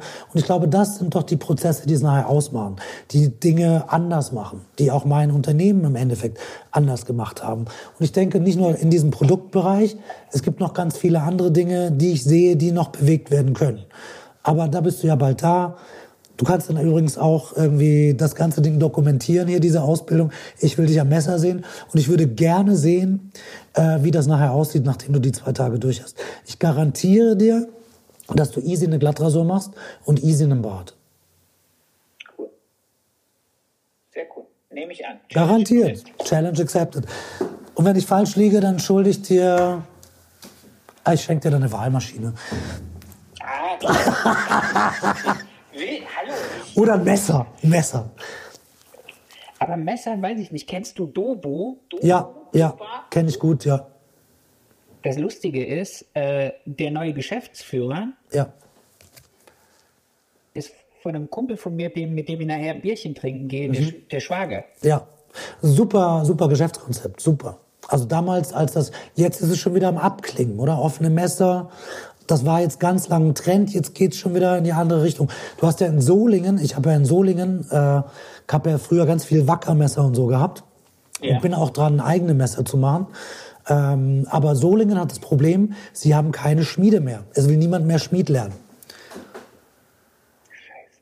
Keine Sau will mehr an so einem Ofen stehen und so, so eine Arbeit machen. Es gibt mit Sicherheit Leute aus dem Ausland, die für sowas befähigt werden. Aber die Frage ist, kommen die bis auf Solingen? Und äh, das wäre eben noch schön, wenn das weiterlebt. Und ich glaube, das ist ein riesen Business Case. Im Moment ist es noch gut, aber es sind halt immer Wellen oder so wie alles. Ja, ja aber das ist, ist auch so. Und es wird auch wieder eine Welle geben, wo was weiß ich, Jaschmeck ist und äh, keine Ahnung, oder der Herrenbart auch mal wieder aus dem Trend rausgeht. Na klar, der ist ja schon kürzer geworden. Er ist ja schon kürzer geworden, aber ich meine, glatt rasiert. Im Moment ist eben alles erlaubt. Also Glattrasur kommt gerade wieder, man sieht es auch irgendwie, wir merken es auch im Salon, oder? Die Verkäufe von Glattrasierprodukten steigen an. Bart ist äh, gleich, also es gibt keine Spitze im Moment, aber es bleibt gleich. Das ist immer ein Zeichen, dass so ein Makrotrend wieder so ein bisschen am Abklingen ist, was aber nicht heißt, dass es weggeht, weil es ist so lange installiert gewesen, dass es easy noch 15, 10 bis 15 Jahre in der Gesellschaft bleibt, bis dann wieder was anderes oder bis eben wieder eine extreme Länge kommt. Also es wird wieder ein Revival geben. Frage ist nur wann, oder? Wird das in fünf Jahren sein? Wird es äh, abklingen? Wird es auf ein Drei-Tage-Bad zurückgehen? Ich glaube nicht, dass viele wieder auf glatt rasiert gehen. Glaube ich auch nicht. Aber ich denke mal, so dieser Trend, was ich jetzt bei uns sehe, was Berlin ja schon wieder länger hat, so das Thema Mullet, Oberlippenbart, ja. äh, schon allein weg von diesem ganz kurzen Nacken und ja. diesem ganzen Gefäde zu, lass uns mal Haare tragen, weil wir haben ja welche auf dem Kopf und ja. alles, alles, alles kommt und alles geht. Ich wollte dich noch was fragen. Hau raus. Du bist doch so, so dicke mit dem Jens. Ja, ja. Glaubst du, ich kann den mal für so ein Interview auch einhauen? Ich habe das alles schon vorbereitet. Du musst gar nichts machen. Das ist alles schon, alles schon geplant, gemacht. Alles schon in Sack und Tüten. Okay, alles gut. Dann warte ich, dass er mich anruft. Ich sag ihm das. Ich richte ihm alles Nein, aus. Ich, aber dann weiß ich Bescheid, dann ist das cool. Nein, ich habe ja, ihm, ich hab ihm schon gesagt, ich drop ihn. Ich habe ihm gesagt, äh, weil ich meinte, er wäre jemand, den ich da sehe, ich meine, er ist jetzt auch gerade im Speaker, er wird jetzt Speaker, er wird jetzt, also er redet irgendwie auf, äh, auf einer Slam-Veranstaltung als Moderator. Ähm, er macht sich erst wirklich, er ist ein geiler Typ, der sehr vielfältig ist, der viele Ideen hat, viel umsetzt und äh, nicht umsonst ist es mein bester Freund. Also du musst verrückt sein, um mit mir befreundet zu sein. Ich glaube, ich habe großen Hang zu Absurditäten. ja, also ich meine, können, ich könnte jeden Abend eine neue Firma entwickeln, oder? Das wäre so mal der geilste für mich wäre einfach nur Ideen droppen und ich dann Leute umsetzen lassen. Das war mal vor, oh, da bin ich nach Holland gefahren. Meine Frau und meine Tochter im Auto gepennt Und ich glaube, in einer fünf oder sechs Stunden Tour nach Rotterdam von hier unten hatte ich dann so ein Konzept im Kopf. Ich glaube, ich brauche einen Think Tank für alles Mögliche. Aber hast du ja. Ja, jetzt habe ich das. Ja. Hast du ja.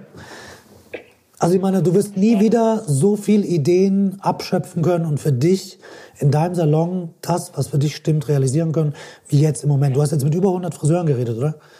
Ja. Überleg mal, wie viel Material das ist, was du alles an Ideen bekommen hast, wo andere Leute eine Million Coachings besuchen. Einfach so. Und, und für alle, es ist für alle frei abgreifbar. Ja, aber ich meine, jetzt mal ernsthaft, wer zieht sich 100 Folgen rein? Du guckst dir so ein paar aus, die du geil findest, oder? Da hörst du rein, aber vielleicht sind es gerade die Kleinen, die, die unscheinbar sind, da wo du es nicht glaubst, die dann genau die Schlüsselidee für dich haben. Ja, oder einfach so. Also das ist was, was mir jetzt, äh, als ich in Kalka bei Grenzenlos war, was wirklich von ein paar gespiegelt wurde, wo ich gedacht habe, Mensch, freut mich so für euch, die dann gesagt haben, wir hören das einfach sonntags zusammen eine Stunde, schreiben mhm. Notizen auf, genau. die wir cool finden und nicht. Und die hat dann auch gesagt, Judith, du Spaß und so viel Geld, das kannst du dir gar nicht vorstellen, ein Seminar. Ja, bitte, nehmt es feil. Free Coaching. Für jeden, der das ja. Aber ich müsste jetzt, äh, ich glaube, ich habe jetzt von dir 15 Folgen gehört. Ich müsste jetzt, glaube ich, 90 Folgen durchhören.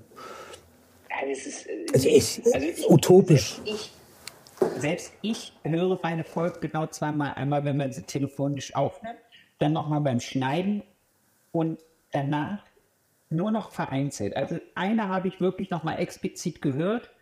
Das war die mit Sebastian Böhm, jetzt als der im Sommer verstorben ist. Krass war. Frühjahr, Krass. Wo ich da gedacht habe, boah, wir hatten so ein schönes Gespräch, das ja. wir einfach nochmal an. Ja. War es auch so, dass ich gesagt habe, jetzt bin ich nicht mehr so traurig. Ich weiß gar nicht, warum ich so traurig war, weil so gut habe ich ihn nicht gekannt, aber es war mir dann doch sehr nahe gegangen. Und da habe ich mir gedacht, Mensch, dieses Gespräch und diese, diesen Moment, wo wir telefoniert haben, das nochmal zu erleben. Und dann war das so, okay, jetzt kann ich besser damit klarkommen. Ich habe den in Berlin mit dem, ich glaube Tom Krobot war damals dabei. Da habe ich der den arbeitet, mal. Der hat doch bei ihm gearbeitet. Genau, da habe ich den mal getroffen und kennengelernt. Das war noch vor dem ganzen Fame. Also so, und der war schon immer, war eigentlich ein guter Typ. Also hab den nicht als äh, negativ empfunden. Er war wirklich extrem positiv ähm, und war wirklich überzeugt von dem, was er da tut. Also er wollte wirklich in der Branche was rocken. Und deswegen fand ich es fand ich's schade. Also wie gesagt, am Ende vom Tag ist jeder, der in irgendeiner Weise auf uns aufmerksam macht, und zeigt, was für ein geiler Beruf das ist. Weil ich meine, bis ich Friseur geworden bin, was das alles für ein Aufwand war, bis meine Familie überzeugt war, bis ich selber mich getraut habe, bis ich diesen Weg gegangen bin, den ich jetzt gegangen bin. Und das war ein Riesenprozess. Ich konnte nicht mit, äh, mit äh, 15 Friseur lernen lag einfach nicht drin, weil auf dem Land, da warst du dann irgendwie, die haben dich sowieso schon, die haben mich sowieso schon alle schräg angeguckt. Ich war für Nattheim und Heidenheimer Verhältnisse, war ich schon Paradiesvogel, oder? Aber ähm, jetzt noch äh, als Friseur, ich glaube, das wäre einer zu viel gewesen. Und ähm, aber dieser Wunsch war immer da, oder? Was das alles gebraucht und deswegen glaube ich, umso mehr Leute äh, diesen Berufszweig wirklich nach vorne bringen und zeigen, was für ein geiler Job das ist.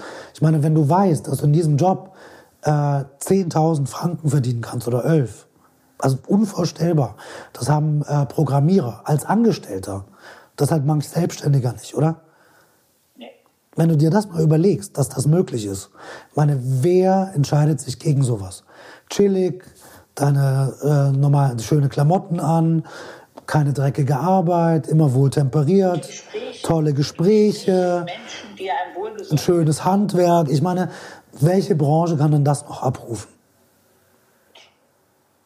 Also in der Form. Entweder bist du am Computer die ganze Zeit, bist eigentlich, dein Computer ist your best friend, hast einen Chef, der die ganze Zeit auf dich herabsieht, oder du bist irgendwie, ich habe mal Elektriker gemacht, da haben wir dann Schlitze geklopft.